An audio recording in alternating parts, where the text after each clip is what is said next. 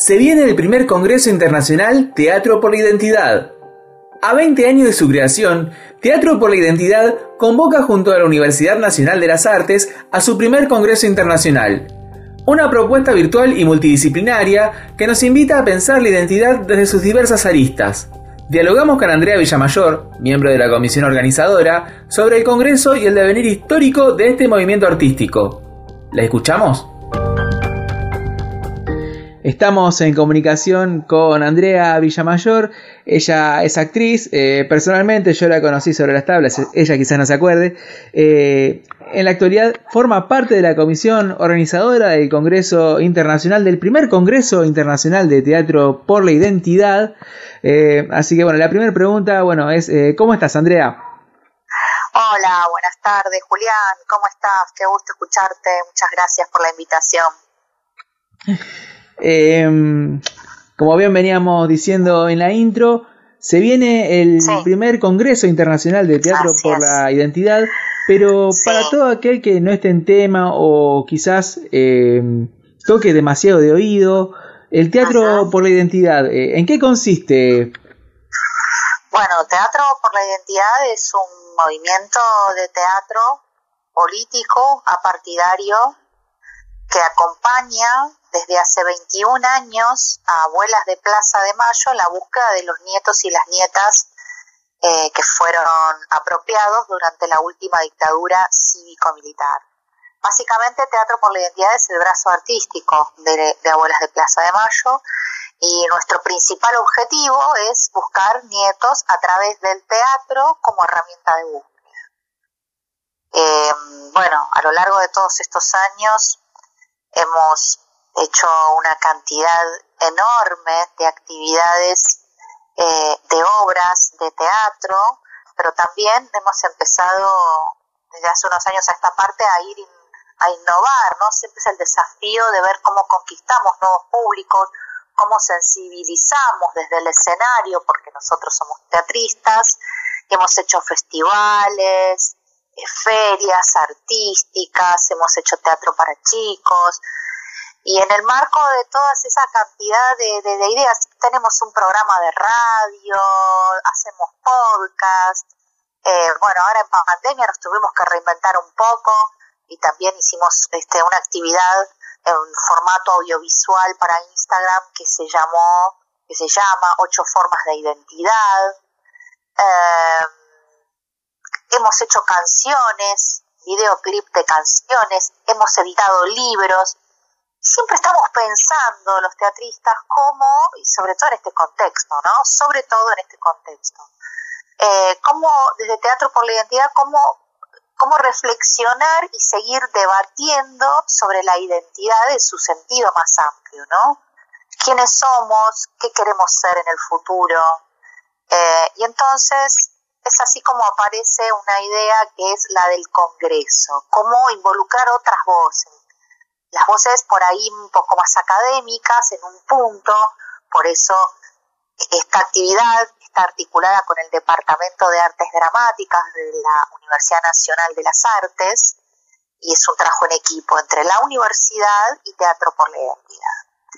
Eh, y, básicamente el objetivo principal del Congreso es poder llegar a nuevos públicos y, la particularidad de que es virtual por estamos en el medio de una pandemia, así que fue muy difícil ver cómo nos, cómo nos reinventábamos ahí. Y el segundo objetivo es poder cruzar la frontera, ¿no? Este, ya que no podemos tomarnos un avión ni podemos invitar a alguien para que venga, por no solo por la pandemia, sino por cuestiones económicas, la tecnología nos permitió esto, pensar una manera de cruzar los océanos y, y que nuestro Congreso sea internacional y cuenta con una cantidad este, de personalidades de, muchísimo prestigio que próximamente vamos a poder ya contar. Algunas podríamos contar, pero como no están todas, todas confirmadas, este, pero va a haber grandes, grandes invitados, invitadas e invitades. Bien, eh, leyendo la gacetilla que oportunamente nos has enviado por mail, eh, la actividad se segmenta en tres ejes, artes e identidad, pensamiento e identidad y teatro e identidad. Em, ¿En qué consiste cada uno de estos ejes? Bueno, en cuanto al pensamiento, este, bueno, allí la idea es reflexionar siempre en torno a la identidad, ¿no? Reflexionar un poco desde, desde la mirada de la política, la medicina, el ADN, la genética, los derechos humanos eh, y la cultura, ¿no? Porque todo esto es cultura. También la reflexión en cuanto a la comunicación, eh, en cuanto a lo periodístico, la filosofía, ¿no? para eso, bueno, hay una cantidad de, invitados. Eh, en relación a las artes y la identidad, en general para los tres ejes lo que se tuvo en cuenta eh, para, para los invitados es relacionar el rol de cada una de estas personalidades con la identidad, ¿no? Eh, y en el caso de las artes, pensamos también en, el arte y la política, el arte desde un actor, desde la pintura, desde el arte visual, desde la, la plástica, la música, ¿no? La literatura, eh, las nuevas, estas nuevos, a ver cómo denominarlos, estas nuevos roles, figuras que aparecen en las redes sociales de la mano quizás de generaciones más jóvenes como los influencers, ¿no? ¿Qué quiere decir esto y qué provoca esto en relación a la, a la, a la identidad? El cine, ¿no? También. Y en cuanto al eje de teatro e identidad, hay una mesa específica de teatro por la identidad que básicamente va a estar concentrada en la historia y en la esencia, en nuestra razón de ser. Ahí va a haber unos actores y actrices que han pasado por Teatro por la Identidad. Va a haber un panel internacional muy interesante este, con Adriana Barraza, actriz, Aide Boeto, es una actriz titiritera, directora, directora del, Centro de las Artes de México, y Luis Gayol, que ha montado Teatro por la Identidad en Londres, ¿no? Entre otros. Este, bueno, esto es, es, es una parte en reglas generales, y después va a haber una mesa donde eh, un panel que va a tener que ver con el humor y la identidad, ¿no? Eso también forma parte de nosotros. Y ahí tenemos unos actores maravillosos como El Bicho Gómez, Oski Guzmán, Mosquito Sancineto y María José Gabé. Y vamos a tener un cierre musical maravilloso el tercer día, también en el marco de, este último eje, eh, con Liliana Felipe, que va a haber una clase magistral que va a dar ella y después va a cerrar con su música, ¿no? Me quedo con una de las cosas que eh, decías en cuanto al arte y el, hecho de pensar la identidad. Eh, ¿Cuán importante ha sido incluso para eh, el movimiento de derechos humanos, para expresar quizás todo eso que quizás estaba contenido en cierta época y que a través del arte se ha logrado expresar y que también ha dado muy buenos resultados? Sí, no, sé qué quiere decir resultados para vos. A ver, resultados en cuanto a qué específicamente. Justamente hoy venía eh, leyendo una nota de, página 12 y este algo, algo que este, me llamó la atención es que eh, en varias este, obras de teatro por la identidad, eh, no sé, quizás casualidad o causalidad, eh, se han logrado también este, encontrar varios nietos de, abuelas o eh, a varias personas quizás que tenían ciertas dudas en cuanto a su identidad, les ha despertado esa inquietud. Una compañera nuestra decía, bueno, que, que mm, la, la acción arriba del escenario vale más que mil palabras, ¿no? Que es tomado de, alguna frase que ahora no me acuerdo el autor, ¿no?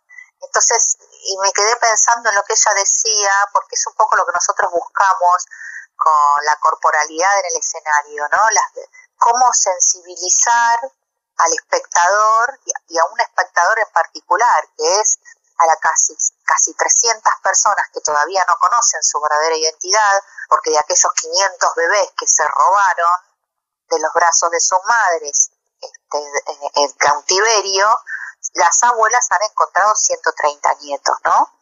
Este, pero todavía hay un montón de gente que tiene alrededor de entre 44 y 47 años, 43, 47 más o menos, eh, que no conoce su verdadera identidad, que viven en la mentira, ¿no? Y, y, el derecho, no solo uno tiene el derecho, uno puede hacer con la historia lo que, lo que pueda o lo que le vengan ganas, pero sí tiene que haber dos cuestiones. Una, tener el derecho a saber quién sos, punto número uno. Y punto número dos, no podemos ser, ser cómplices de una mentira.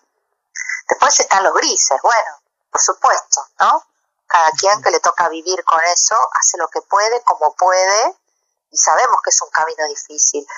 Y nosotros encontramos este camino este, por allá, por el año 2000, este, con una obra que se llamó Propósito de la Duda, que, en su momento eran Daniel Fanego, Valentina Bassi, eh, Eugenia Levin, Susana Carr, Cristina Friedman, que son los fundadores originales de aquella época, varios de ellos todavía están, están en la comisión de dirección. Yo ingresé un año después a Teatro por la Identidad, después de aquello, donde las abuelas le, le, piden a los actores este, que las ayuden a buscar. Y es así como los compañeros se sentaron a pensar y bueno, ¿qué sabemos hacer? Teatro. Bueno, y ahí arrancó, ¿no?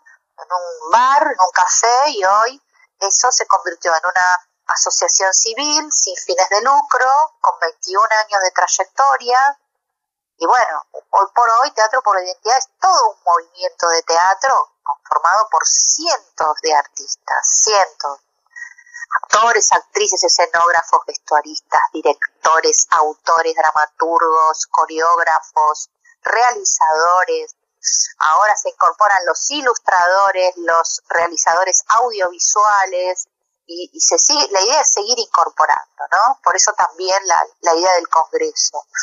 Este, y bueno, y pensamos que, Teatro por la Identidad tiene razón de ser en tanto y en cuanto tengamos que seguir buscando nietos. Bueno, si algún día los encontramos a todos, tendremos que inventar otra cosa, ¿no? Este, y en eso estamos, en ese desafío estamos.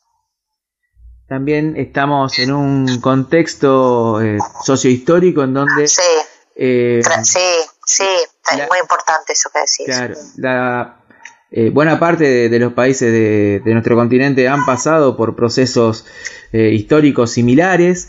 Sí.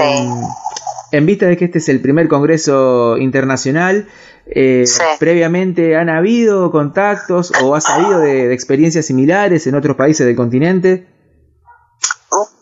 Experiencias en toda Latinoamérica, grandes genocidios, fundamentalmente en toda Latino, en todo el continente. Pero hay una particularidad que hemos tenido algunos la oportunidad de compartir, hay una cosa muy específica que es de la Argentina, que es el plan sistemático de apropiación de niños. Los genocidios son todos más o menos lo mismo, ¿no? Son planes estratégicos de exterminio, tortura y desaparición de personas. Pero el plan estratégico de apropiación de niños, me atrevería a decirte que incluso Argentina es único en el mundo por haber escuchado otras experiencias en otros congresos internacionales. Este macabro plan, ¿no? Esto de robar los niños, incluso en algunos casos que bueno, las, las aulas tienen más autoridad que yo para, para contarlo, en algunos casos muchas veces esos apropiadores son los propios asesinos de los padres de esos niños, padres, madres. Entonces, eso es inédito, eso es, ocurrió acá. Y, y, la, y, y, esta, y este, este trabajo ¿no? inmenso de abuelas y el descubrimiento muy importante que hizo la ciencia, por eso también interviene la ciencia en el Congreso, de la mano de Víctor Penchazade, médico genetista, entre otras muchísimas cosas, que pudo descubrir el índice de abuelidad a través del ADN, ¿no? De tomar el ADN de, de, los huesos de un objeto ah, de las abuelas, ¿no?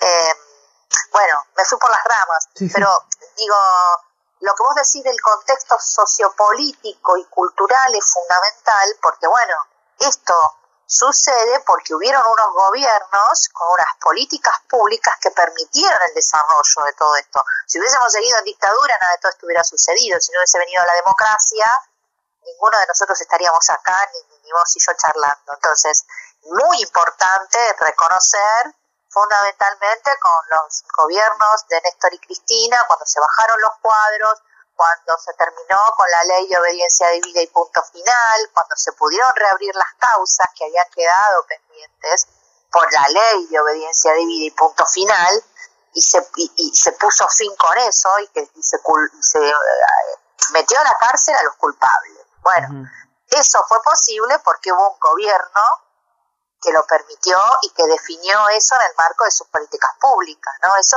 hay que decirlo y es muy importante destacarlo. Son 30.000, son 30.000 compañeros detenidos desaparecidos.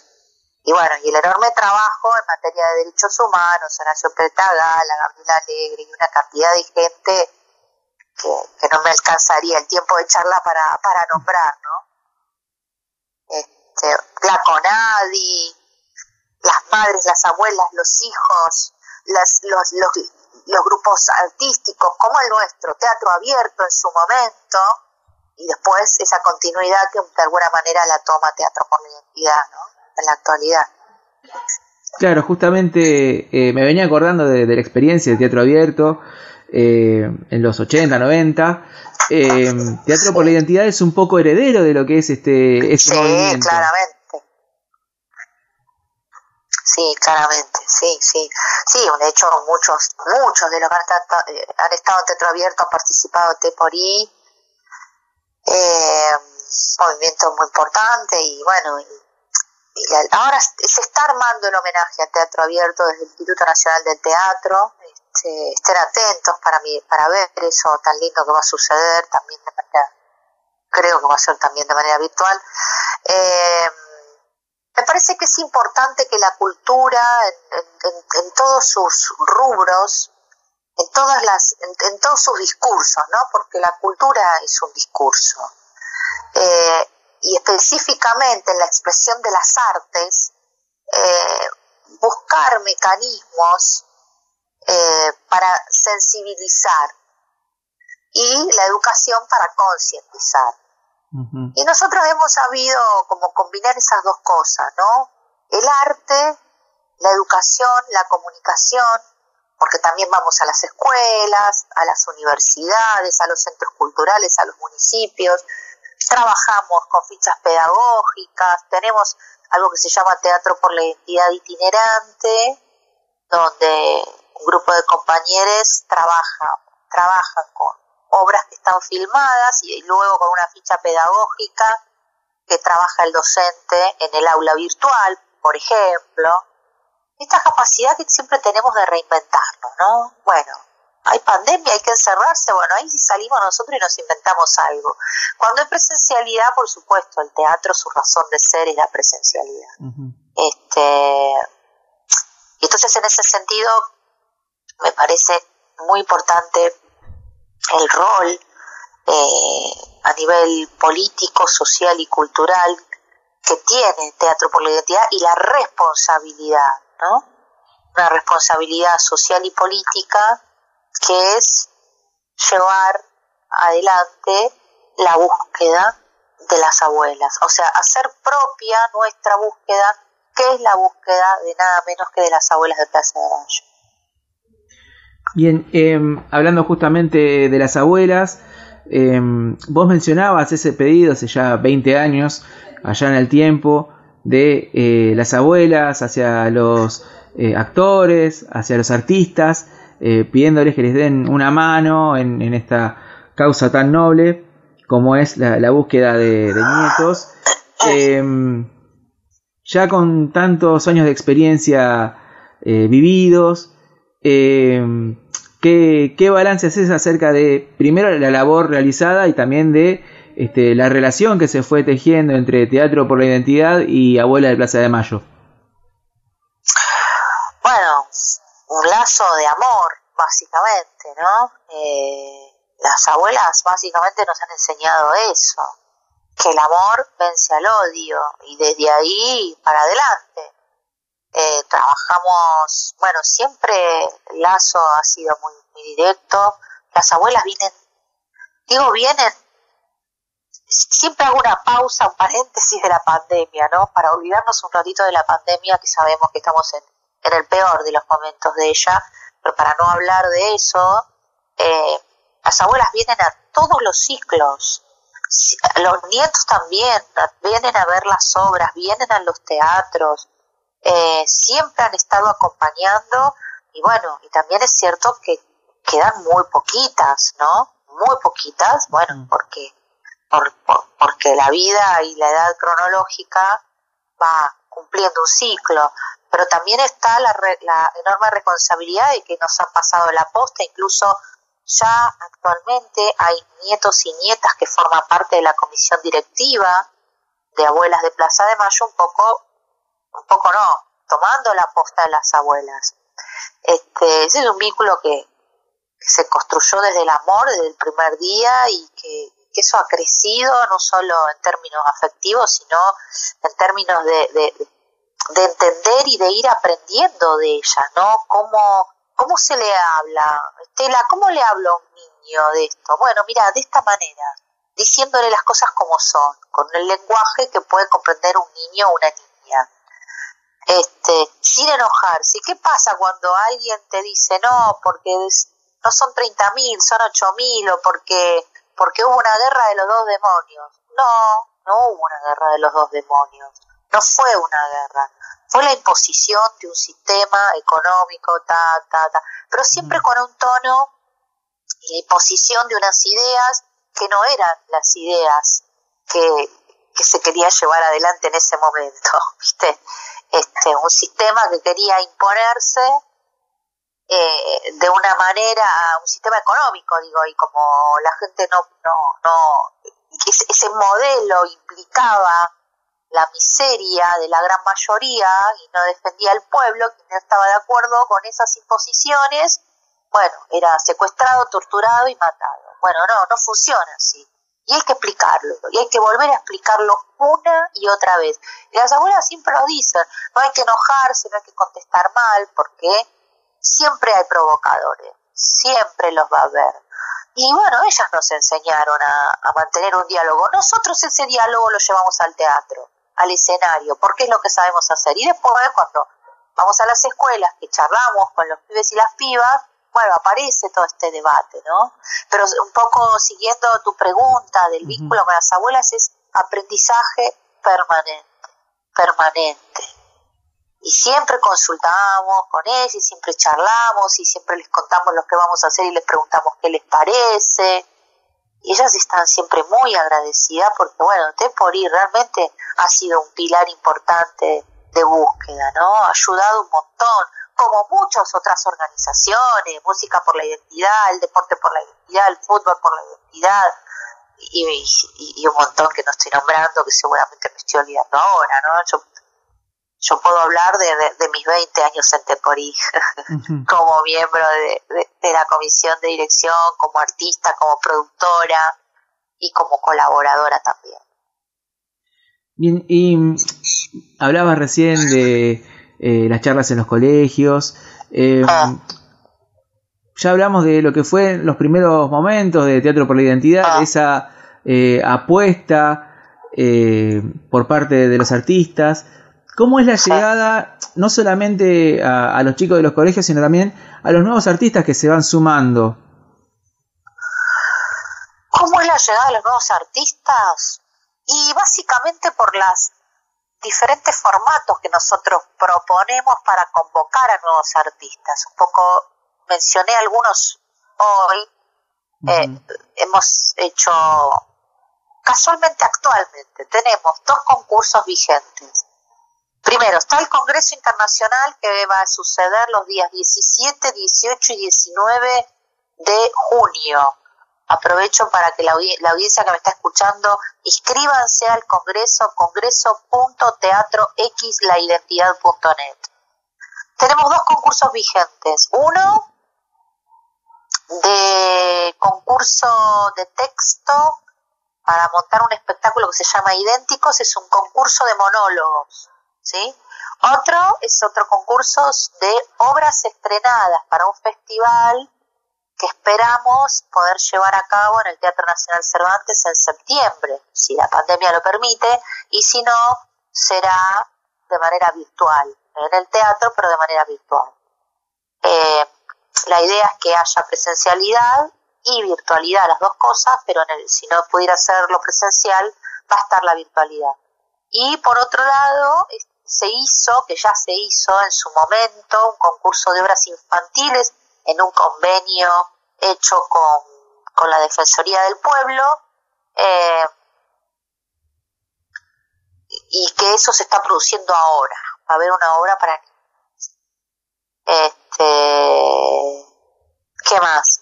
Y, ah, la el otro formato que, que, que, reinventamos en cuarentena, que fue ocho formas de identidad, donde se hizo un concurso de videos, este, donde se podía, digamos, cualquier persona podía participar y pudiera contar una historia, que eso tenía un formato, que no tenía que superar una cantidad de minutos, que creo que son tres minutos y medio, y fue en, relación a unos ejes temáticos, la identidad este, en distintos aspectos. En uno fue, suponte, comidas, en otro fue vestuario, eh, bueno, no me acuerdo el resto ahora porque es un montón de información, pero música, eh, poesía, etcétera. Esa fue otra cosa. Y bueno, y seguimos, bueno, y, seguimos inventando cosas. De esa manera convocamos a nuevos artistas. Bien, Andrea, eh, ya por último, volviendo a lo que va a ser este primer Congreso Internacional de Teatro por la Identidad, como todas las movidas que fueron eh, desarrollándose en lo que es Teatro por la Identidad, es este, gratuita, va a ser en modalidad virtual. Eh, ¿Qué expectativas tenés para esta gran movida de, del arte? bueno, hoy expectativas, wow, qué pregunta fuerte que me haces. Em, y hay mucha expectativa, lo que pasa es que eh, también tenemos muchas dudas de, cómo va a funcionar todo, ¿no? Porque es nuestra primera experiencia, hay mucha ansiedad. Eh, la mayor expectativa es que nos puedan ver, sobre todo en otros países, que puedan conocer lo que hacemos, que puedan conocer la búsqueda de las abuelas. Eh, es todo un público que por ahí no ha participado antes de Teatro por la Identidad. Por ejemplo, hicimos un una convocatoria de, de, de, ponencias, entonces hay una cantidad de gente, alrededor de 90, se han presentado con sus tesis y sus, sus papers y sus escritos, eh, abordando la, la identidad de diferentes lugares en base a estos tres ejes. O sea que por un lado tenemos toda la gente que presentó para, para ser expositor en el Congreso y por otro lado todo el público y hay una gran cantidad de actividades especiales que van a ocurrir y, va a haber obras en la página web para ver, eh, va a haber presentación de libro también, ah, vamos a contar sobre un espectáculo icónico acerca del, encuentro que se llama Vivía después de Lola Arias, que tiene que ver eh, el encuentro con el propio pasado y con la historia verdadera atravesada por la dictadura, ¿no? Con digo, el personaje. Eh, montón de cosas. Nosotros esperamos, digo, que, que esto realmente pueda verse en otros países, que participe la mayor cantidad de gente posible y la virtualidad es todo un desafío. Este, y esperamos realmente que lo disfruten. Invitar nuevamente a la audiencia a que se sume inscribiéndose en la página del Congreso, congreso.teatroxlaidentidad.net y también nos pueden escribir a través de nuestro mail que es congreso Buenísimo, Andrea. Desde ya, muchísimas gracias por esta entrevista, por esta comunicación. y, muchas gracias a vos. De nuestra parte, de hacerles lo mejor, no solamente para este congreso, sino para toda esta hermosa actividad que desarrolla este también hermoso colectivo que es Teatro por la Identidad.